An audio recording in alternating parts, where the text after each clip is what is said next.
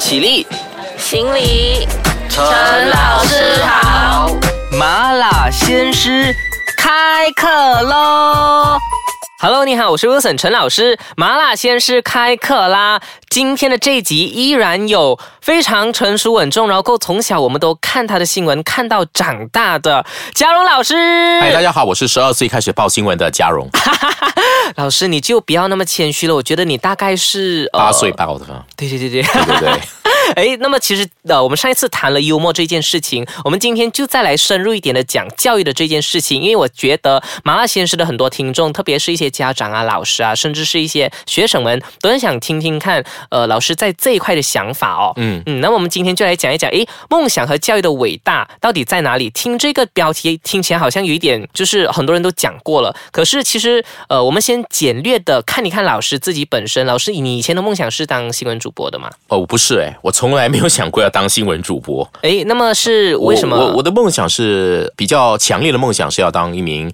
你的位置的那个 DJ 工作。哦，OK 啊，但是有时候阴差阳错吧，嗯嗯，就走了这种要抛头露面的一个工作。所以，因为对我来说，我那时候我觉得老天蛮好玩的，就是对一个人哈，有时候呃，就是要给你一些不一样的体会。因为我小时候，我到中学的时候，我很明确的知道我要走媒体这条路。那我很想和别人分享东西，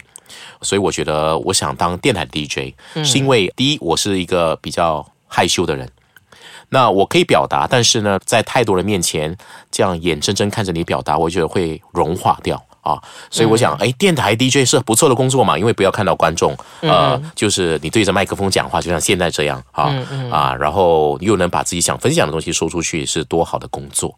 呃，所以我一直往这条路走。到了大学，我念的是新闻系，然后呢，也呃去实习，也在电台，但是就是阴差阳错啊，就是呃，你毕业之后呢，哎，电视台录取你了。嗯，那电台呢又没有录取你，就是没有这样的空缺，那你就先到电视台去。那时候我还说啊，我到电视台先去，然后等到电台有机会就过去吧。但是这个机会都是擦肩而过的。比如说你刚开始什么都不是的时候，是一个黄毛小丫头的时候啊，呃，可能电台不会理你啊，还觉得你是谁啊？为什么要从你那边从电视台挖你过来？可是当你在电视台有了一些经验的时候，他们甚至会觉得，哈，你真的要过来啊？很少人会从电视台跳槽到电台的哦，都是电台人跳槽到电视台，所以你都是有遇到千奇百种，就是呃阻挠你进入你的梦想的这样的一个情况。但是后来我也接受了这样，就是说，因为你进入这个电视这个行业，做了新闻、电视新闻的工作，呃，它跟声音有关，它也是分享的工作。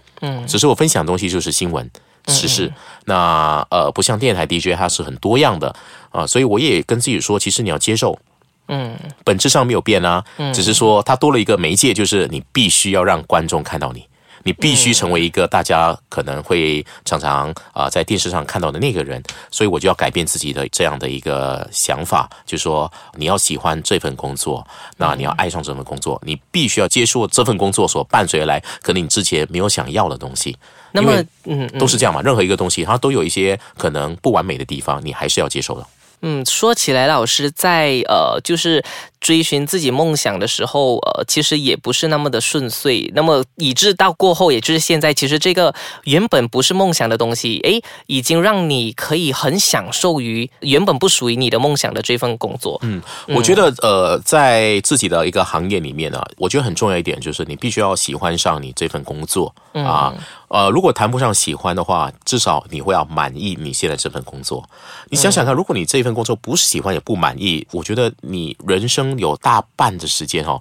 都在工作中哎，所以呢，你一定即使那份工作不是你想象中的，也不是你之前想要的，但是你进入之后呢，你要尝试找到这份工作的意义和它让你觉得能够让你有动力的一个地方在哪里。那很重要。说到有意义和这个有动力的地方在哪里？其实老师自己本身除了是这个新闻主播之外，老师也是这个欧野文创的执行长，那么也有在推动很多相关的教育事业，嗯，对不对？嗯，对我是一个现在很流行一句话嘛，叫做呃斜杠青年。嗯啊，就是 slash 的那个人的身份，我就是斜杠安哥啊，就是呃我的身份 别这么。说，你还是狗狗啦。你如果以这个婚姻状态来讲，就是还是如果婚姻状嘛，状态来讲的话，我就跟你们一样啊，都是还对啊年轻人的对对都没有什么经验。没有关系。先讲回这个，就是刚我们就是讲到说，老师除了是新闻主播之外，还有推动很多教育的东西，嗯对不对？啊、那么老师你自己本身有在推动哪一些？呃，我其实在做的很多是媒体的教育，比如说声音的教育，嗯。呃，就是想培育一些所谓的在声音这个领域的一些媒体人，嗯包括了像主持人啊、DJ 啦、配音员啦，嗯呃，当然不全然是我教，我只是制造了一个这样的一个平台，让有经验的人来传承他们的经验。因为我在想说，其实我们有在这个行业，广播界啦、电视啊等等的这些靠声音吃饭的这个行业啊，其实有很多很优秀的、有经验的我们的前辈。可是，但是这些前辈呢，就是退休之后呢，没有办法把自己的这个啊、一生的本领啊传承下去，是很可惜的。所以我就想创造一个平台，让一些有志往这个领域发展的千里马，能够遇到他们的伯乐，再从伯乐身上呢学习到他们如何在草原驰骋的这样的一个能力。嗯嗯，那么我觉得其实伯乐很重要，而你自己要怎么去呃让伯乐发现到自己，又或者是当伯乐发现到你过后，你要怎么好好掌握这个机会也是很重要的。我觉得在接下来呢，我们可以好好的谈一谈这个东西，我们应该要怎么把梦想变成现实，而老师又有什么更加多这一方面的话要告诉大家的呢？我们先休息一下，待会回来再和你一起麻辣开讲。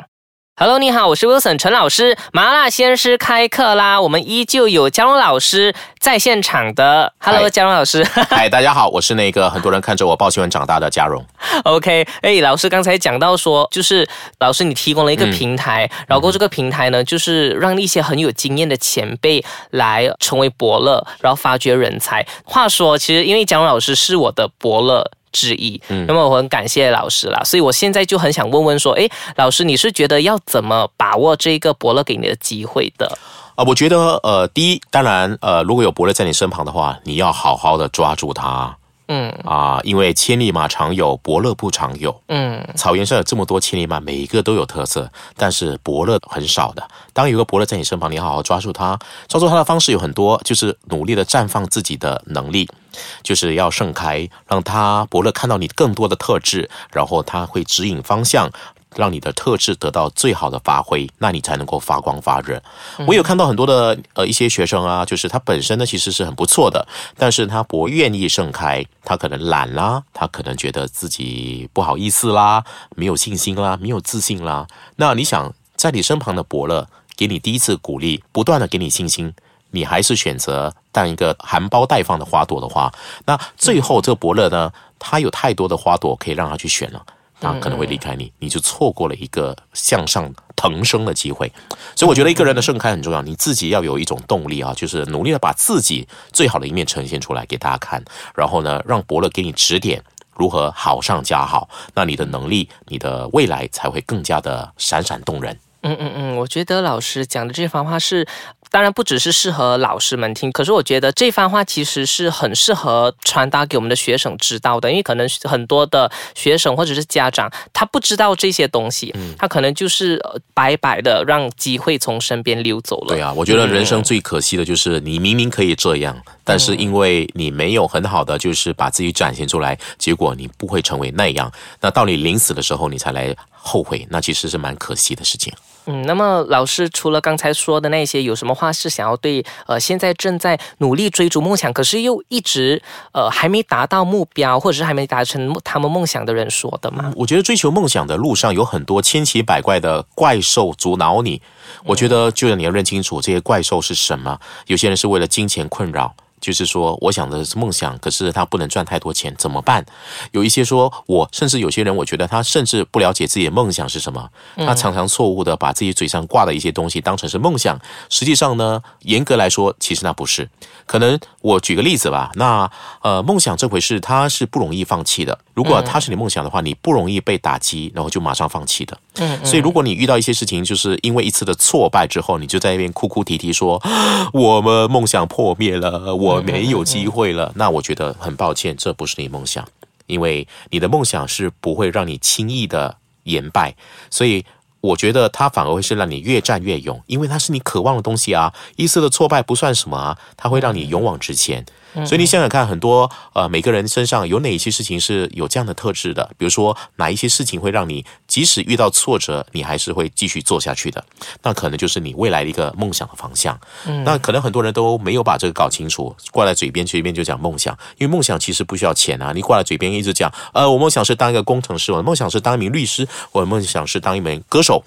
但是你自己没有做努力啊，你没有去把自己的歌唱的技术精进，没有去学唱歌啊，没有找个师傅啦，你就整天闭门造车。那你一直觉得自己是一个拥有美好歌喉的人，但是事实上却不是如此。所以现实和你的梦想越走越远，最后呢，你会觉得现实太残酷了，没有让你成为你要成为那个人，实际上是你自己让你自己没有成为那个人。所以你要弄清楚，现实不残酷，残酷的是你往往不知道自己的梦想是什么。嗯嗯嗯，我觉得这个东西是大家很值得好好去思考的一个方向，就是到底你自己想要的是什么，然后呃，让你可以越战越勇的东西到底是什么？那么嗯，最后老师讲一讲你的梦想好了。老师还有什么梦想吗？我的梦想其实已经这么老了哦，不是，你已经这么的就是不年轻了。Excuse me，我今年四十多岁啊，我还有人生还有大半好的时间还可以啊，对呀，所以还有很多东西要玩啊。嗯，老师要玩我的梦想是我希望呃。用我自己的一些能力，比如说，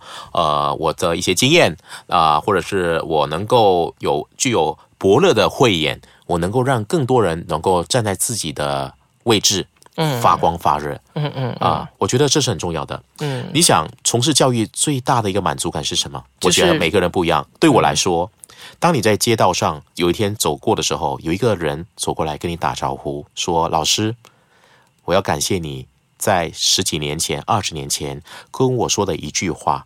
或者你在一次分享当中你说了一些东西，它对我的影响很大，让我成为现在的我。那我觉得这是功德无量哎，你的影响了一个人。我觉得老师从事这个教育行业最大的一个最满足的就是看到一些人把自己摆在对的位置，发光发热，然后呢，成为社会上一个有贡献的人、有影响力的人。那我觉得。我觉得我存在的价值就是一个非常非常很好的一个东西了，嗯，所以这是我从事教育很大的一个初衷。我觉得，呃，我也想借这个机会，就是这个平台也向呃姜老师说，呃，非常谢谢老师，就是呃，让我有机会在这个，因为我自己本身是老师嘛，嗯，那么其实严格来讲，我只是一个教育界的一个普通的老师，可是呢，因为呃，在几年前的机缘巧合之下，打开了呃媒体的这一道门，然后呢，也慢慢发掘自己另外的一个兴趣，就比如说主持或者是和电台有关的一些。呃，有兴趣的东西是，嗯，那么也谢谢老师成为我的伯乐。那么我也借由就是刚才老师说的这番话，鼓励现在正在收听麻辣鲜师开课啦的各位听众，就是呃，你可以好好的去发掘自己的梦想之外呢，呃，也可以好好的谢谢你的老师，因为你的老师呢就是太不容易了。而且我觉得姜老师最不容易的地方，就是我每次都调侃他胖啊，哦，没有胖啦，就是调侃他成熟稳重啊，然后又调侃他呃，可能像。别人的爸爸啊，又调侃他像猪肉蓉啊之类等等很多绰号，我觉得嗯，这些都是我们来自于我们对你的爱啦。所以是吗？对呀。哦，怎么没有感觉到呢？好了，我等一下就是请你喝茶好吗？OK，好。那么也非常希望呢，收听这麻辣显示的你可以呃好好仔细的思考一下你自己未来的方向是什么。那么也祝愿你可以早日的呃达成你的梦想。是的。好，那么我们谢谢姜老师这两集都陪着我们在这里做客，谢谢你，谢谢。好，我们下次有机会再见，拜拜，拜拜。